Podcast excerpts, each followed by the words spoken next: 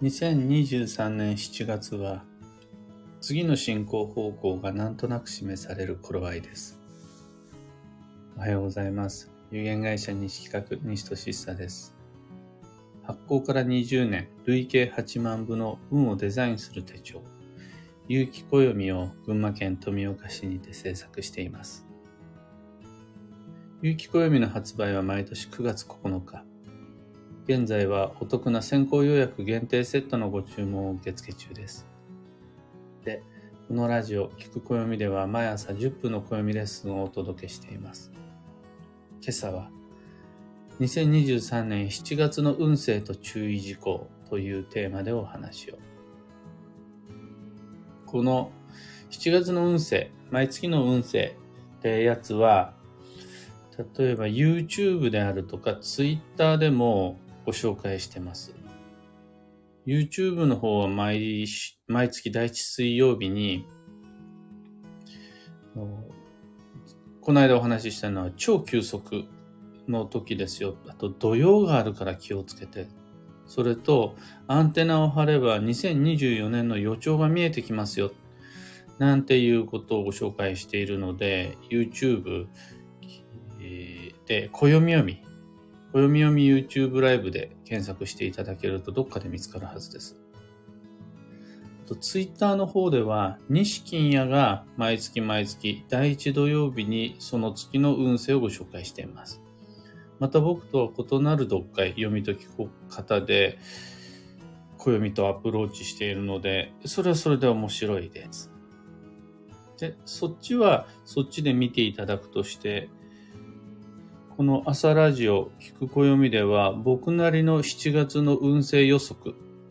それとそこに待ち受けているいろいろな面倒くささ、大変さを予言していきたいと思います。まず、あのこんな7月になったら素敵だよというポジティブな面からお伝えすると、一旦立ち止まって周囲を見渡せば、次に進む一歩目、二歩目くらいまでの未来が見えてきますよ。これが2023年7月の運勢です。ポイントはまず立ち止まるです。ね、本当は暦で読むと立ち止まるっていう、立って止まるというよりはメリハリをつけるっていうのがポイントです。今まで一生懸命働いていた人はその働く手を一回止める。また今までずっと交際を意識してきた人は、で、その交際を一回お休みする。こうすることで、このメリとハリのその間の中で、パッて、これまでとは異なる視野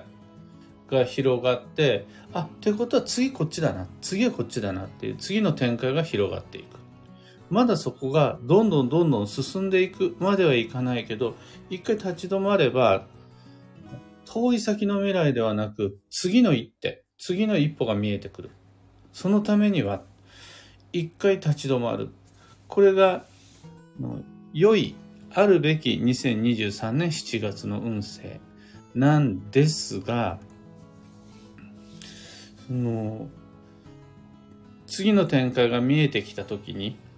じゃあ次の一歩目、次の二歩目を踏み出そうとすると、そこで異なる価値観の誰かとの摩擦が生じる。対立も起こりうるという注意事項があります。何もしない人には何も起こらないんですが、あれ次はこっちかな、今度はこっちやれって言われたからそれやろうかなと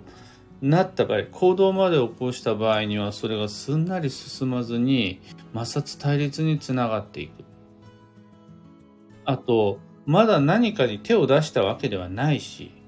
何も進めていないんだけれども、次はこれがいい。今後はこれをしたい。と意見要望を表現、表明、明示すると、それに対する対立意見とか、それを心配した誰かからの余計なお世話とかがやってくる。これもまた面倒で、なんて言うんでしょう。誰もがみんな賛同共感してくれるわけじゃなくってあこれからこっちだと思う。に対していや私は違うと思う。みたいなのが起こりうるのもこの7月の注意事項になります。あとは正しい過ごし方をしてちゃんと立ち止まり自分の視野を広げることができた人には自分にとって好ましいの耳心地の良い素敵な情報だけが厳選されて入ってくるわけではない。これもすごく疲れる。気疲れすると思います。こちらとしては立ち止まることができれば五感が高まっていろいろなものとのアンテナがつながる。だけれども、そこでは特に見たり聞いたりするつもりはないし、したくもなかったのに飛び込み遭遇するゴシップとかも出てきます。今度はこっちに進むといいよだけじゃなくて、こっちには進んじゃダメだよとか、進まない方がいいよとか、あの人はこんな感じで失敗してるよとか、またあの芸能人が不倫したよとか、えー、これから先の政治はダメだよとか、お先真っ暗だよとか、立ち止まらずに目も耳も塞ぎ、アンテナを一切シャットダウンすればそんなゴシップに気をやられる必要はない。今度それだと次に進むべき一歩目、二歩目も見失ってしまう。その中で情報と接すると良縁だけじゃなく悪縁との遭遇もある。が、それが当然なんでしょうが、ある意味2023年7月の注意事項になります。で、ここまでが、そういう1、1ヶ月になるでしょうという予測なんですが、ここからが僕の見解です。そういう暦の読み解きを受けて、ああ、これやっとかなしゃあないなと思うのが、例えば、次に踏み出す一歩目、二歩目のメッセージ、もしくは誰かとの対立、摩擦、反対意見、余計なお世話、邪魔、ゴシップ、これらいずれも体力がない状態で浴びてしまうと心も体も一気に盛り下がるから注意が、それこそ注意が必要です。どんなゴシップだって自分のハートに余裕があれば、別にそんなに自分のことじゃないんだから、日に病まなくて済むはずなんです。それ以外の邪魔であるとかテンション下がる出来事があったとしても、自分に十分な体力的、時間的、お金的ゆとりがあれば、いちいちそんなことを真に受けて落ち込んでる必要がなくなってきます。ですが、7月は超急速の流れで、心身ともに健康運が低下し、また7月の20日からは土曜も始まって、どうもみんな、あの、健康運が心配。で、そこにいろいろなめんどくさい邪魔、対立ゴシップが入ってくると、いまいちだろうなって。これ、邪魔が入ってくることが問題ではなくって、邪魔が入ってくると分かってるにもかかわらず、疲れ果てた状態で無理を続けていく。忙しい慌ただしい日常を無自覚に続けてしまう。こっちこそが注意事項であると。そこでご提案したいのが連休の確保です。その連休を今日取る必要はないです。ただ、今月中に連休があるという未来を手に入れたいです。まずはどっかで連休を確保です。今日じゃなくていいんだから、どっかに連休を確保したいです。来週でも再来週でもいいから、一つ連休確保したいです。欲を言えばですよ。これは条件ではなくて欲を言えば、土曜に入る前に一回連休を確保したいです。で、無理なく可能ならば、土曜に入ってからも、7月の20日以降も一回連休を確保したいです。例えば、暦を使って理屈っぽく言うならば、16日の日曜日と17日の月曜日、ハッピーマンデー法で海の日が続くので、16、17日なんかを使って連休確保できると素敵です。また、もうすでに決まってる定休日が一つあるならば、そこにもう一つお休みをくっつけて連休を確保したいです。で、割と休みはある。ただそれが飛び石になってしまってるということであるならば、うまく調整して周りにも協力してもらいながら、その飛び石のお休みを一つにまとめて連休を確保したいです。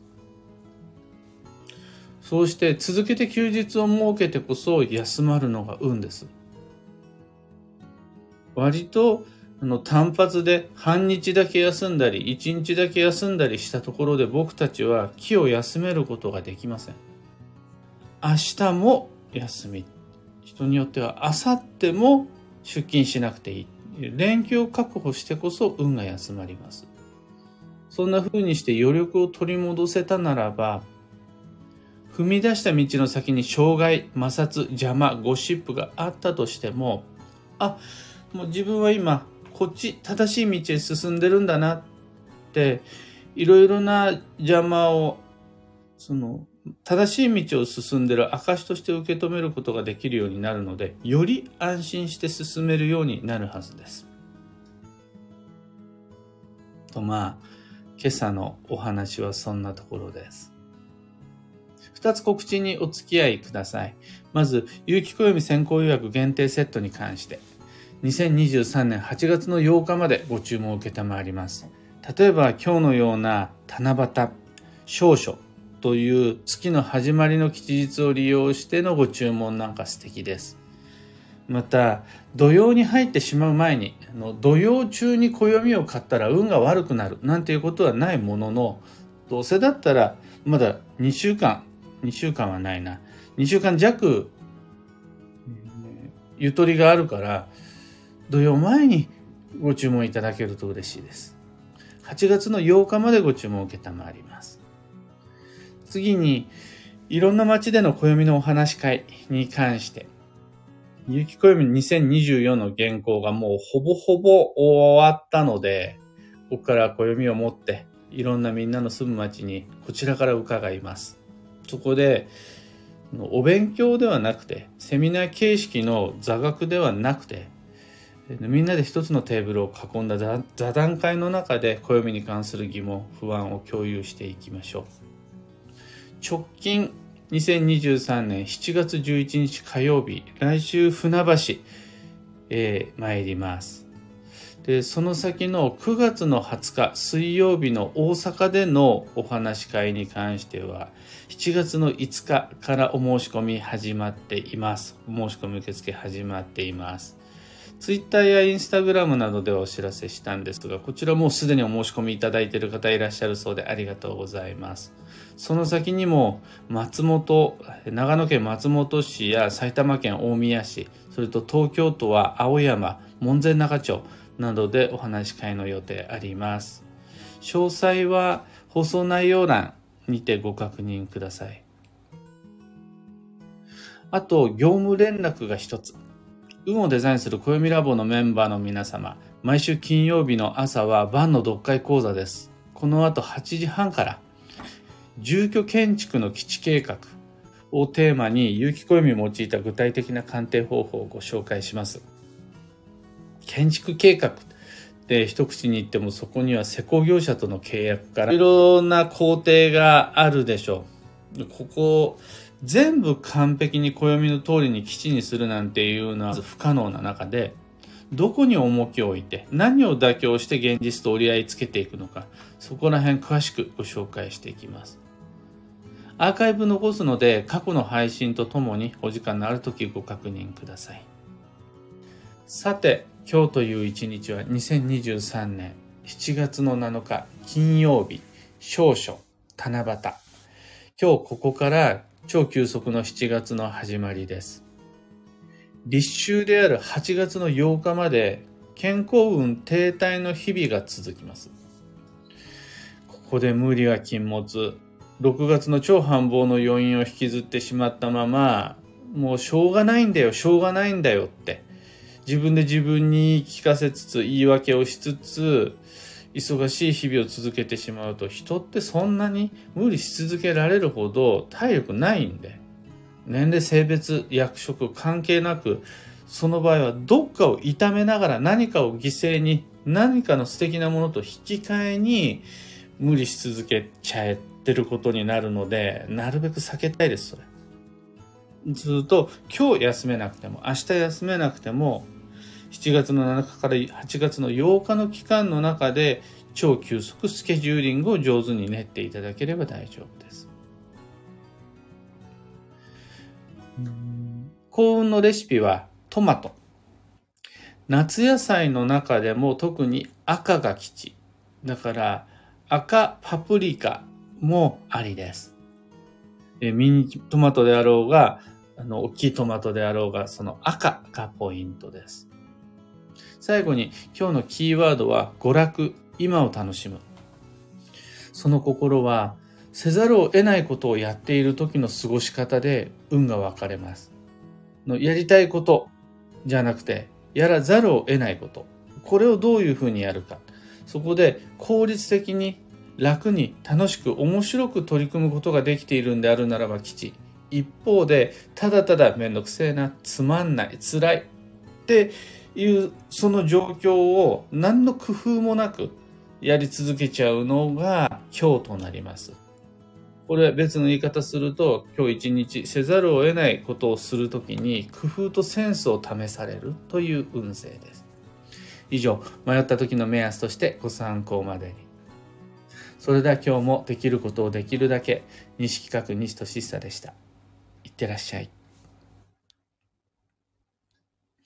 かよさん、おはようございます。小川智美さん、おはようございます。ひでみんさん、おはようございます。花さん、おはようございます。漢方花子さん、おはようございます。ゆき太郎さん、おはようございます。石川さゆりさん、おはようございます。今日は、みんなの街、おおむね、綺麗な晴れですね。僕の窓から見える群馬県富岡市の空も真っ青です。というかもう日差しが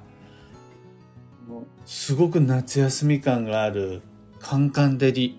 です。昨日も暑かったですが36度オーバーで、今日もすごく暑くなりそうですね。クレナさんおはようございます。タカさんおはようございます。ロミさん、キーボードさん、マミーさん、クーさん、ゆうさん、バンドさん、ヘヌシャンティさん、ナオさん、ビートさん、バラッドさん、おはようございます。モリーさん、晴れている七夕。夜の天気が気になる朝です。今日七夕ですもんね。の、群馬の中では8月の7日に、8月に入ってから七夕やるところもあるみたいなんですが、一応暦の上では今日7月の7日、え、ー、と、普通の西洋暦での日付の七夕を七夕としますね。トラックさん、キミコさん、おはようございます。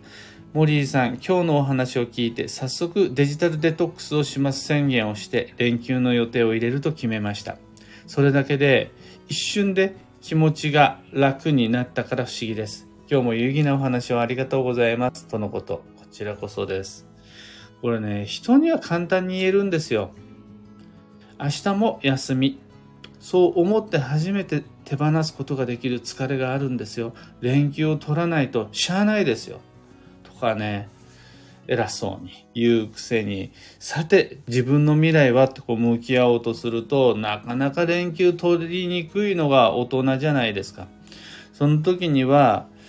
もう、前の日に午後休みをもらって、次の日丸一日お休みとか、丸一日休みをもらって、次の日の午前中はちょっとゆっくり過ごすとか。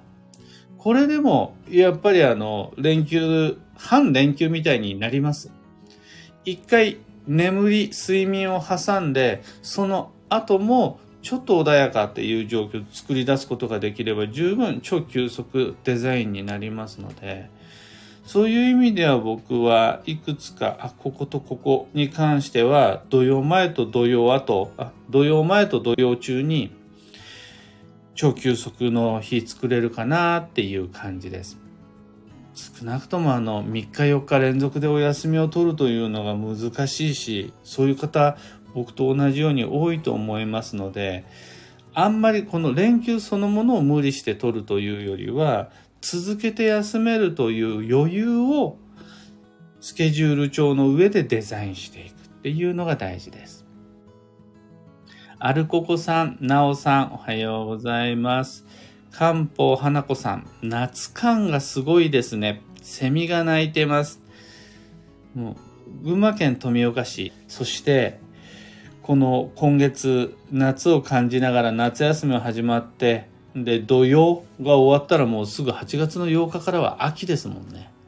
最後の夏を超急速スケジューリングで楽しく穏やかに優しく過ごしてまいりましょう。かよさん、6月駆け抜けました。疎遠になっていた友達に勇気を出して連絡したり、会ったり、縁を感じた1ヶ月でした。に先生に背中を押してもらえなければこんな風に過ごせませんでした。いつもありがとうございます。とのこと。こちらこそのことでございます。やっぱりみんなの SNS を通したいろいろな配信を見てると、うわ、やべえ、みんなちゃんと超繁忙の6月過ごしてんなとかって思いながら、僕自身も、ああ、頑張ろうって思えました。あとは、あの、6月ってそういうふうに、ちょっと意識してスケジューリングしていかないと、梅雨があったりとか、あとはね、世相がなんかポジティブじゃない感じだったりして、本当に芸能人のゴシップもあったり、戦争も展開があったり、自然災害もあったり、なんかね、ただ成り行きに任せてると6月って頑張りにくいんですよね。で、梅雨が明けた7月からの方が盛り上がってくるっていうのが通常。そこで上手に暦を使って6月駆け抜けられたならもう本当にそれデザイン以外の何者でもないと思うんです。そこにあるのは偶然であるとか成り行きじゃなくてそうしようと思ってした日々自分で作った日々だと思うんですよね。そういうのってもうズバリ鑑定だしみんな暦の達人だなって尊敬します。というわけで、今日もマイペースに引き続き、休息スケジューリングデザインしてまいりましょう。僕もみんなに負けないように穏やかに行ってまいります。